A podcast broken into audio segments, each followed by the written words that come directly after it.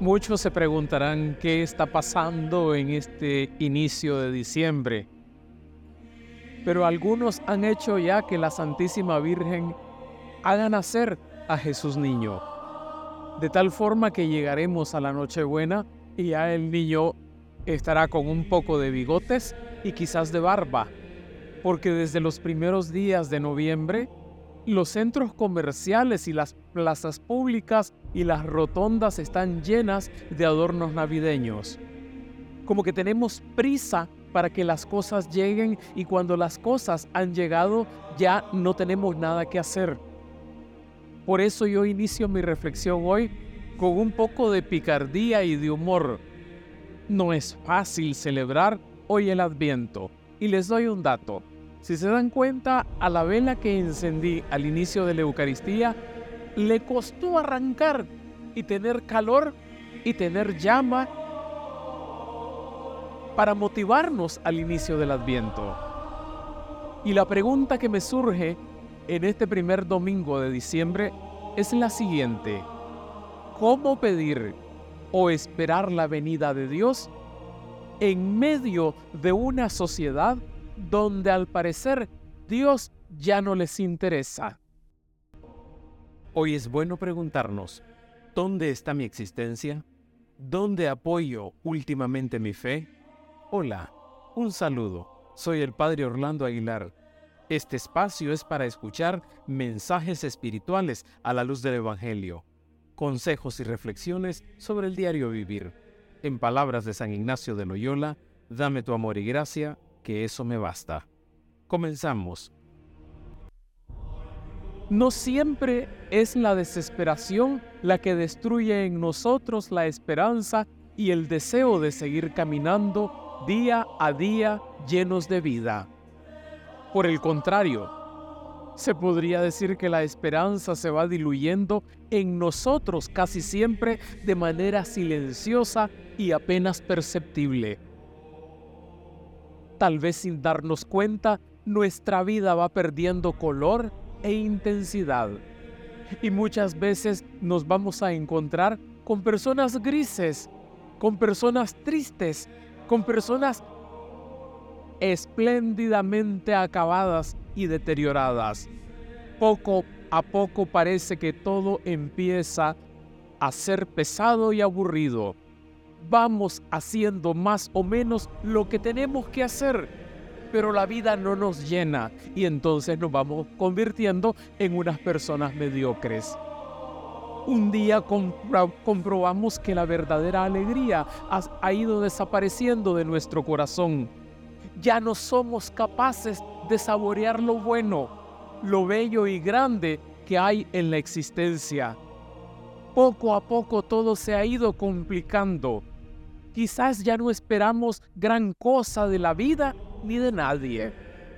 Ya no creemos ni siquiera en nosotros mismos. Todo, todo nos parece inútil y sin apenas un poco de sentido. Y por supuesto que reina en nuestro interior la amargura y el mal humor, y se apoderan cada vez de nosotros con más facilidad. Ya no cantamos nunca, ya no nos ponemos a la par ni de Bad ni de ni Rocío Durcal, ni José Luis Perales a tararear las melodías. De nuestros labios no salen ni sonrisas, sino cosas forzadas. Hace tiempo que no acertamos a rezar. Quizás comprobamos con tristeza que nuestro corazón se ha ido endureciendo y hoy apenas queremos de verdad a nadie incapaces de acoger y escuchar a quienes encontramos día a día en nuestro camino. Solo sabemos quejarnos, condenar y descalificar. Es que es una mediocre, es que es una tóxica, es que es una buena para nada, es que si le partís la cabeza en dos no encontrás nada en ese cerebro. Insensiblemente hemos ido cayendo en el escepticismo la indiferencia o la pereza total, cada vez con menos fuerzas para todo lo que exija verdadero esfuerzo y superación. Ya no queremos correr nuevos riesgos, no merece la pena nada. Pero eso sí, preocupados por muchas cosas que nos parecían importantes, la vida se nos ha ido escapando. Hemos envejecido interiormente y algo está a punto de morir de nosotros. ¿Qué podemos hacer? ¿Cómo podemos renovarnos? Lo primero es despertar y abrir los ojos. Todos esos síntomas son indicio de que tenemos la vida mal planteada. Ese malestar que sentimos es la llamada de alarma que ha comenzado a sonar dentro de nosotros. Nada está perdido. No podemos de pronto sentirnos bien con nosotros mismos, pero podemos reaccionar. Hemos de preguntarnos qué es lo que hemos descuidado hasta ahora, qué es lo que tenemos que cambiar, a qué tenemos que dedicar más atención y más tiempo. Hoy no es un domingo más para los cristianos. Con este primer domingo de Adviento comenzamos un nuevo año litúrgico. Por eso las palabras que escuchamos hoy de boca de Jesús son una invitación a reaccionar para vivir con más lucidez. Las palabras de Jesús están dirigidas a todos y a cada uno de nosotros. Velen. Tal vez hoy mismo hemos de tomar alguna decisión. Por eso celebramos los cristianos el Adviento. Estas palabras de Jesús en el Evangelio de este primer domingo de Adviento son una invitación a la vigilancia, una llamada, una llamada a vivir de manera lúcida, sin dejarnos arrastrar por la superficialidad que parece invadirlo todo. Por eso señalaba el ejemplo que desde noviembre ya están instalados los árboles de Navidad y los nacimientos una llamada a vivir de manera clara. Jesús nos pone de relieve cuál tiene que ser la actitud ante el momento de su venida. El permanecer despiertos, vigilantes, en vela respecto al momento. ¿De qué momento se trata? El momento, el kairos, es la venida del Señor ante el que tenemos que tomar una decisión. Sí, el Señor viene constantemente a nuestra vida y un día vendrá de manera definitiva. Él sigue viniendo en cada momento a nuestra vida. Si dormimos, no lo oímos, no lo encontramos. Si huimos, solo el que permanece en vela, despierto, vigilante, lo encuentra. Es el momento en que necesitamos estar despiertos para acoger su venida permanentemente a nuestra vida. Y le doy un ejemplo sencillo. Hay personas que viven viéndose el ombligo y pasan la vida dándole vueltas a su existencia, que no se dan cuenta que el amor pasó enfrente de ellos y la fragancia suave, tierna y candorosa de una persona le envolvió en su momento, pero perdió el barco y se le fue el tren. En este pasaje del Evangelio hay una llamada a estar despiertos, con los ojos bien abiertos, lúcidos de lo que vivimos de nosotros mismos y lúcidos de lo que pasa alrededor nuestro. ¿No tendríamos que despertar de la frivolidad que nos rodea y nos impide escuchar la voz de nuestra conciencia profunda? Esta somnolencia debilita nuestra sensibilidad ya no nos inquieta el poder del mal en el mundo la injusticia y el sufrimiento que devastan la tierra. Jesús insiste que hay que velar siempre, a medianoche, al canto del gallo, al amanecer, al atardecer. Eran las cuatro vigilias que se dividía en la noche en aquel tiempo. Permanezcan en vela siempre. Esto quiere decir que no podemos vivir adormecidos. El Señor viene siempre, sabe que tenemos tendencia al sueño y a la pereza, que vivimos distraídos de lo esencial, alienados a las mil formas de alienación y que la vida se nos escapa. Hoy, en este momento del primer domingo de Adviento, sería bueno preguntarnos cada uno, ¿Estoy durmiendo o me he ido durmiendo poco a poco? ¿Me atrevo a salir al encuentro de Jesús que viene?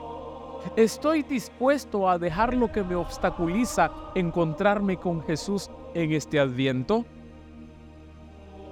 Lo que les digo a ustedes, lo digo a todos. Velen. Así termina el Evangelio de hoy. Velen. Esta invitación no es solo para los discípulos que le están escuchando. Lo que les pido a ustedes lo digo a todos. Es decir, es para los discípulos de todos los tiempos. Solo así podremos descubrir su presencia en nuestra vida y en el mundo. Corremos el riesgo de pasarnos la vida entera enrollados en mil intereses superficiales, al reino de Dios y al sentido más profundo de nuestra vida. Son muchos los hombres y mujeres que caminan por la vida sin rumbo y sin sentido. Había una canción de Julio Iglesias que decía, me olvidé de vivir, efectivamente. A muchas personas les sucede eso, se han olvidado de vivir, con el riesgo de no descubrir nunca una fuerza interior que los despierte de su indiferencia y de su superficialidad. Ya han pasado más de dos mil años que la pareja de Belén estuvo presente en este mundo. Ya han pasado más de dos mil años del cristianismo. ¿Qué ha sido de esta invitación de Jesús a permanecer despiertos? ¿No sentimos la necesidad de sacudirnos la mediocridad con que vivimos nuestra fe cristiana? ¿No necesitamos recuperar el rostro vivo de Jesús y establecer una relación vital con Él? ¿Quién como Él puede despertar nuestro cristianismo de la inercia y de la falta de entusiasmo? ¿Qué podrá contagiarnos de su alegría, su libertad y su fuerza liberadora? El Señor puede venir en cualquier momento y necesitamos esperarlo con las puertas abiertas de par en par, con los ojos liberados de la pesadumbre y el corazón abierto a su presencia. Ni el miedo, ni la angustia, ni el agobio, ni la despreocupación, ni la evasión son buenas actitudes para esperarlo. Comenzamos hoy el adviento, efectivamente. Ciclo B, el primer día del año en este ciclo litúrgico. Y este, en este tiempo resonará la oración, ven Señor, Maranatá, ven Señor. Ven para los pobres, para los indefensos, para los hambrientos de pan y de justicia, para la esposa que está siendo mancillada en su hogar, que venga para los refugiados, para los inmigrantes que van tras el sueño maravilloso y a la tierra prometida, para los que no tienen trabajo, para los heridos por la vida. Ven Señor Jesús para los que sufren de cáncer y de sus secuelas Ven Señor a tu iglesia. Ven para que nosotros que somos frágiles, solo tú Señor resucitado con tu venida podrás devolver a este mundo la esperanza que necesitamos. Y que el Señor Jesús en este primer domingo de Adviento y lo que inicia nos dé su amor y gracia, que con eso nos basta. Así sea.